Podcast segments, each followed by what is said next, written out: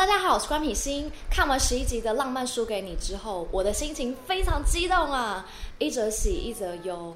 这集霸道总裁司徒傲兰终于上线展开狩猎行动了，但楚楚真的就像我们上次影片讲的，他竟然从白莲花转成黑玫瑰了。我因为看这部剧彻底被端木清风给圈粉，毕竟又高又帅又温柔又体贴。这样的男生谁抵挡得了？但是这一集奥兰也加分好多哦，我好难选哦。小孩子才做选择，我全都要。我想先分享一下奥兰跟清风两人对小恩的情感转变。让我陪你失眠。清风在角色设定上心思细腻，观察力强。绅士又温柔。当他初次见到小恩撞上总裁的反应，就发现这个女孩肯定跟其他人不一样。从对小恩感到好奇、有趣，进而在相处过程中慢慢喜欢上她。他与小恩之间像朋友、像战友。他对小恩的存在就像是大哥哥一样，在他身边守护他、照顾他。跟司徒傲兰比较起来，清风算是先拥有自我意识，偏离言情小说初设定，先爱上小恩。但是以偶像剧来讲，爱情没有什么先来后到啊，男二几乎都是这样的设定，通常也最吃瘪，就是不管你多优秀，女主角永远不会爱上你啦。司徒傲兰在头衔上直接就开门见山跟你说：“霸道总裁，你坏坏了。”集傲娇、霸道、爱面子，又有点幼稚于一身。但故事走向，男主角肯定会在角色心境上慢慢转变。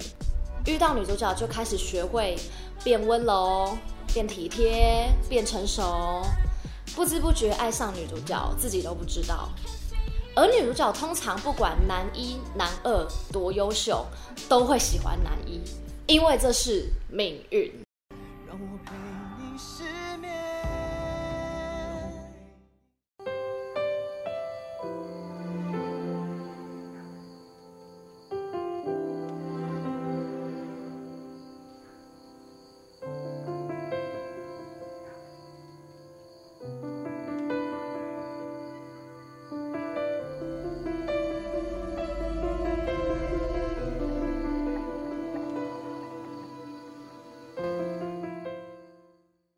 上集小恩跟奥兰终于吻上了，可以看得出来，奥兰是在情不自禁的情况下做出这个举动。这边也暗示我们，奥兰也喜欢上小恩。我很喜欢十一集开头两人分别独自回味这个吻带给他们什么样的感觉。奥兰自言自语，反复思考，这边有点反差萌，又非常可爱。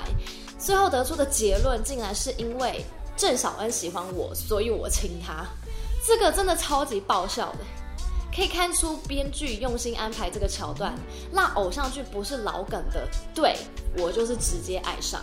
另一方面，小恩因为拿到女主角的光环，开始出现小说女主角都要经历的过程，被霸凌啊，被陷害啊。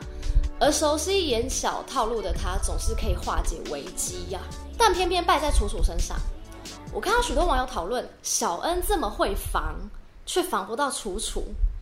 但正是因为信任楚楚，所以才没想到会是这样啊。题外话，有时候伤害你最深的人，也许就是你身边最亲近的人吧。我想应该就是这个道理。小恩被楚楚泼水关在厕所后，看到此时画面，跳到现实世界的春天。打开厕所门后，看到小恩这边，我还以为小恩回到现实世界了。想说这个门是哆啦 A 梦的任意门吗？这么厉害？但很快的，我脑海闪过韩剧《The King》永远的君主。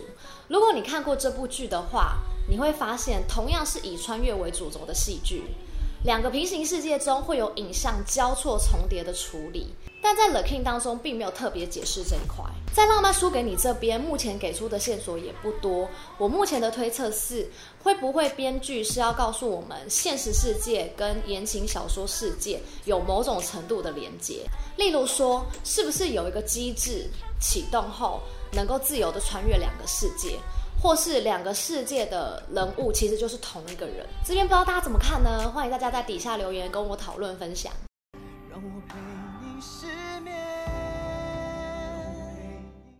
清风在这集说的几句话，让我越来越好奇他究竟是怎样的存在。为什么他会对奥兰说出男主角没有发挥空间啦？小恩受到欺负时，还说出不应该是这样的对待。有网友提出，清风可能是作者本人，或者是小说主视角角色。我觉得虽然有这样的可能性，但我还是想要提出几点我的疑问。假使清风就是作者本人的话，那么为什么他无法赢得小恩的心呢？为什么初次见到小恩会这么惊讶他像异世界的人？为什么不知道咸酥鸡啊、蚵仔煎啊是什么？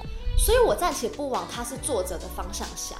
我觉得比较像是他本来就是现实世界的人，最早就穿越到言情小说里，因为意外失去记忆等等。我猜测现实世界的人可能才会拥有自我意识的觉醒，这样也能解释贺天行就等于司徒奥兰。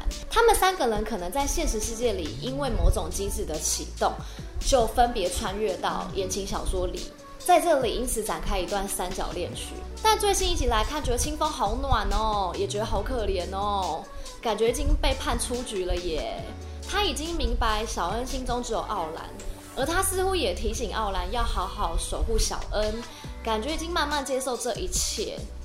啊，我的小恩配嘞，接下来后面要演什么啊？但感觉又不是那么简单。再来，如果清风真的是作者的话，那唯一的可能性就是。他能改变小说里的剧情走向，但他无法改变郑小恩所带来的化学变化，因为偶像剧总是会把女主角设定成一个变数，一个你无法掌控、无法捉摸的存在。正因为这样的突出，所以男主角群们都会爱上他。不知道大家怎么看呢？让我陪你失眠。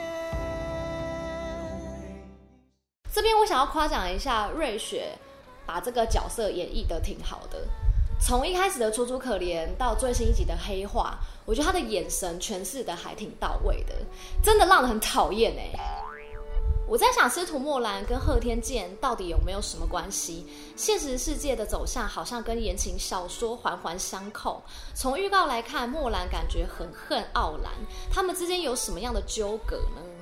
而楚楚，我想他就是个拿到女二的剧本，家境不好，父亲又生病，本来可以属于他的总裁，因为小恩的出现，像是自己的东西被抢走，在我看来，应该也只是被莫兰利用的棋子。让我陪你失眠。我喜欢的就是你，司徒傲然，你不是任何人的替代品，你独一无二。我只想救下郑小恩，让他以后离总裁远一点。打电话给司徒傲然，告诉他郑小恩在这里。最重要的下集，奥恩派终于要滚床单啦！从衣着上来看，感觉是奥兰顺利救出被关在废弃游乐园的小恩，然后打包回家滚床单。我本来想说，怎么进度那么快啊？不过这就是言情小说啊。言情小说一言不合就滚床，完完全全贴近言情小说的特质。不得不说，张立昂真的很会吻呢，姿势一百。